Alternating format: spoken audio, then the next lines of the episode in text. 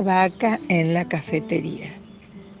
Curro Churretes era un camarero muy divertido y vivaracho que tenía su propia cafetería y era además muy afortunado porque en uno de los viajes al pueblo de sus padres descubrió que una de las vacas jóvenes, de las últimas que habían nacido, era tan especial que en lugar de dar leche al ordeñarla, servía directamente café con leche.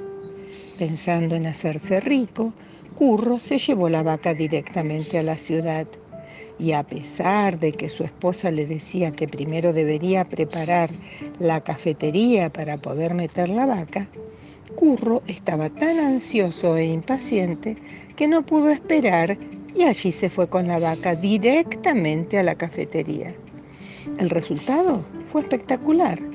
La vaca salió en diarios, televisión, y de todas partes iban clientes a probar su delicioso café con leche recién ordeñado. Pero después de ese tirón inicial tan de moda, resultó que el hecho de tener una vaca en medio de una cafetería no era nada cómodo. Todos los días la vaca rompía de 20 a 30 tazas con los movimientos de la cola.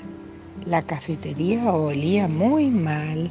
El pasto que comía se desperdigaba por todas partes, así que fue perdiendo clientes y para colmo, fue una inspección y le pusieron una multa tan grande que Curro estuvo a punto de tener que cerrar la cafetería.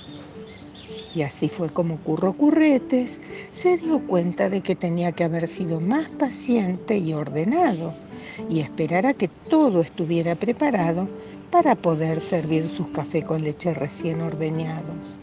Pero como era un tipo de suerte, cuando llevó la vaca al pueblo, mientras hacían las construcciones en la cafetería, descubrió que una de las gallinas ponía huevos de chocolate.